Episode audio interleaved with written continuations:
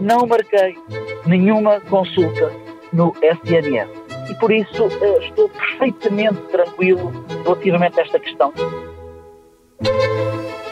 Viva! Está com o Expresso da Manhã. Eu sou o Paulo Baldaia.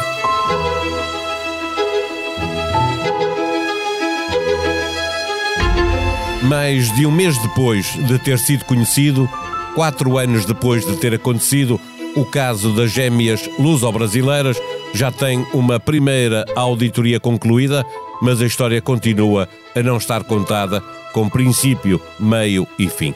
Quer dizer, sabe-se como começou, como acabou, até já está confirmado que houve mesmo uma cunha, mas há conversas que estão por conhecer e decisões clínicas por explicar.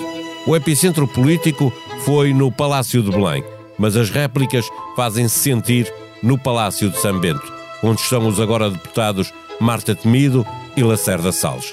A anterior equipa do Ministério da Saúde já deu entrevistas na rádio, mas algumas perguntas esbarraram nas falhas de memória. Do ponto de vista clínico, pode haver alguma coisa para esclarecer, é isso, pelo menos, que sugere o anúncio da abertura de um inquérito por parte da Ordem dos Médicos. À procura de pôr alguma ordem nesta história, conversamos com a especialista em saúde do Expresso, a jornalista Vera Lúcia Arreigoso.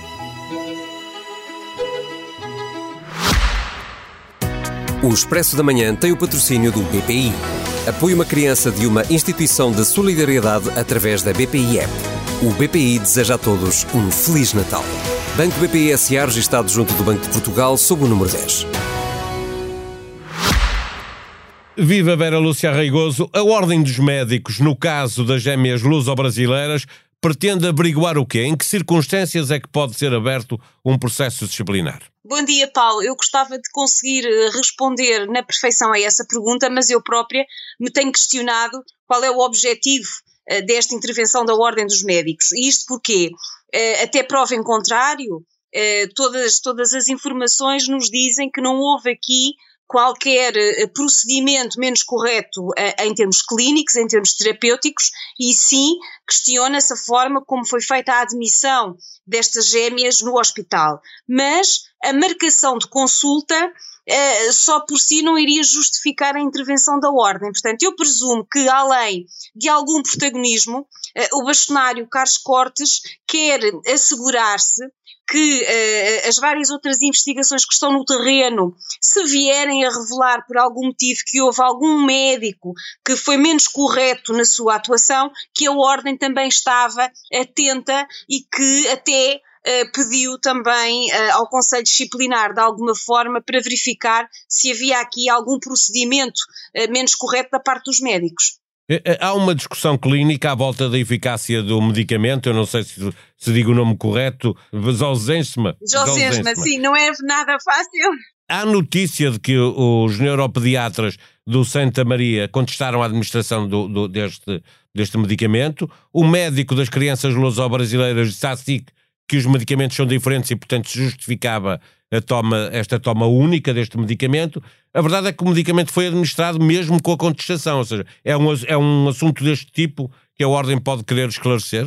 A Ordem digamos assim, eh, pode querer esclarecer as circunstâncias em que o medicamento de facto foi aprovado. Agora, há aqui uma questão, Paulo. Eh, este medicamento teve o aval do Infarmed. E o Infarmed, nestes processos, visto que são medicamentos que não estavam ainda financiados pelo Serviço Nacional de Saúde, é altamente rigoroso e exige uma documentação que não é fácil, de alguma forma, de ludibriar quando de facto não há evidência e critérios clínicos para preencher e para assegurar que o doente vai beneficiar e precisa mesmo daquele medicamento. Portanto, não estou a ver a ordem, de alguma forma, a querer aqui substituir-se ao Infarmed, que são onde de alguma forma estão os grandes peritos na área da farmacovigilância, da farmacoeficácia e da farmacosegurança. Então podemos concluir que estes médicos, que estes neuropediatras que contestaram, não tinham razão na contestação que estavam a fazer? Eles tinham, eles não contestaram este caso em concreto. O que estes, o que estes neuropediatras e pediatras, porque não há assim tantos neuropediatras no país e muito menos em Santa Maria, contestaram foi eh, a capacidade que o hospital, neste caso, porque era o único que o estava a fazer, tinha de tratar todas as crianças que estavam a surgir, os pedidos, uh, que estavam de alguma forma a ser elegíveis para este tratamento e com os custos que isso teria. Portanto, tinha que haver critérios muito bem definidos, que à data não havia, uh, sobre a quem é que podia ser dado e para evitar que o Serviço Nacional de Saúde aqui fosse aproveitado com uma má intenção de quem nos seus países de origem não tinha acesso ao medicamento porque ele não estava ainda a, ser, a ser dado, à exceção dos Estados Unidos e pouco mais, uh, vir a Portugal aqui aproveitar esta brecha através uh, de algum mecanismo que o permitisse, porque nós temos de facto um Serviço Nacional de Saúde que é muito generoso e não é só para medicamentos órfãos, mas também para outras terapêuticas. Há uma auditoria que já está pronta, foi apresentada, ou foi, não foi apresentada, foi falada sobre esta eh, auditoria a Presidente do Conselho de Administração do Hospital de Santa Maria, Ana Paula Martins, no Parlamento, referiu uh, esta auditoria dizendo que ela mostra que apenas a marcação da consulta uh, furou as regras. Há pouco estávamos a falar sobre isso. a marcação de uma consulta é um ato médico, não sendo, que, que é que significa que a Ordem vai concluir rapidamente que foi tudo feito como estava, como devia ser? Sim, Paulo, eu acho que uh, uh, a marcação de consulta é um ato administrativo, por isso é que nós, uh, todos nós portugueses, podemos marcar consultas para nós próprios. Por exemplo, num, numa unidade de saúde privada, isso é possível e sem sequer ter qualquer tipo de interação com outro ser humano. Podemos, podemos fazê-lo completamente através de um registro online. Portanto, é de facto um ato administrativo. A auditoria vem dizer que aí sim as regras, e nomeadamente a lei, eh, sobre a referenciação de doentes para os hospitais de, das consultas de especialidade e hospitais de referência não foi cumprida e a Ordem uh, poderá querer verificar esse aspecto, sendo de, de alguma forma um aspecto que eu acho que é administrativo e burocrático e concluir que se houve ou não algum ato ilícito. Mas aqui há um aspecto, se de facto o ato ilícito, esta admissão não foi a correta, eh, este reencaminhamento por parte da Secretaria de Estado da Saúde ou na pessoa do Secretário de Estado, como tem sido referido à data António Lacerda Salles, isto é um ato que não é um ato médico. E o secretário de Estado, embora sendo médico, estava a fazer isto enquanto político, enquanto uh, gestor eh, portanto, elementos do governo. Portanto, não estou a ver aqui qual será a alçada sobre a qual a Ordem poderá analisar ou condenar esta conduta a vir uh, a confirmar-se. A ex-ministra da Saúde, Marta Temido, recusou comentar o que fez o seu secretário de Estado. Uh, com esta declaração, ela está a entregar Lacerda Salles ou a sacudir a água do capote? Eu acho que está a fazer as duas coisas. Em primeiro lugar, não se compromete sobre qual foi ou não a interferência do seu Ministério, através da sua, secretária, da sua Secretaria de Estado, de alguma forma ela seria o responsável máximo, uh, e muito menos de António Lacerda Salles, ou seja, na medida em que ele continua, este antigo secretário de Estado continua a recusar ter qualquer envolvimento na marcação da consulta, uh, Marta Temido dá-lhe o benefício da dúvida, mas não se compromete, ou seja, não põe as mãos no fogo. Portanto, melhor é ir pelo NI porque é mais seguro. Este caso teve início em 2019, tornou-se público apenas em 2023, mas já passou mais de um mês. Eh, tendo acesso a todos os documentos, podendo falar com todos os envolvidos, as entidades que investigam não tiveram já tempo para concluir o que se passou.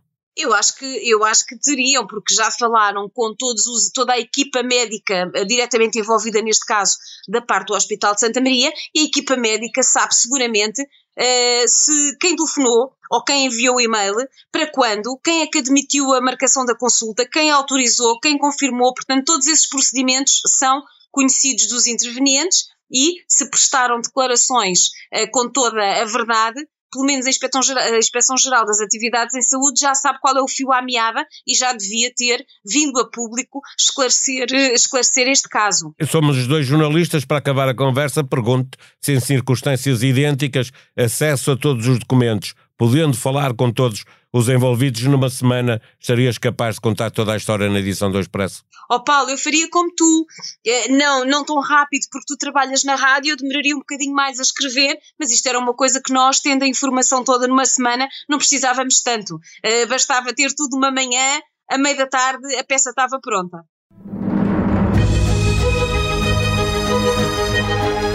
O Futebol Clube do Porto voltou a ganhar ao Shakhtar, fez 12 pontos, passou aos oitavos de final da Liga dos Campeões e encaixou mais 10 milhões de euros. Benfica, Braga e Sporting estão na Liga Europa e isso significa que é na SIC que os vai poder ver jogar.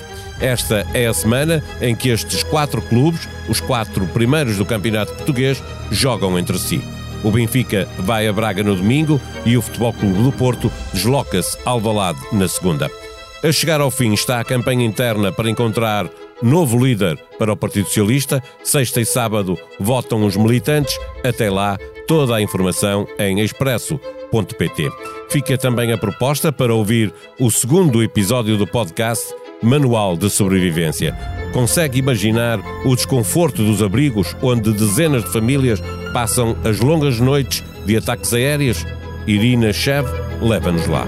A sonoplastia deste episódio foi de João Martins. Nós vamos voltar amanhã.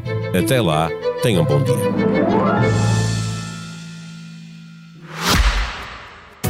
O Expresso da Manhã tem o patrocínio do BPI.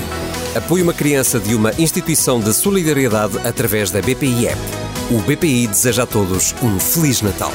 Banco BPI SA registado junto do Banco de Portugal sob o número 10.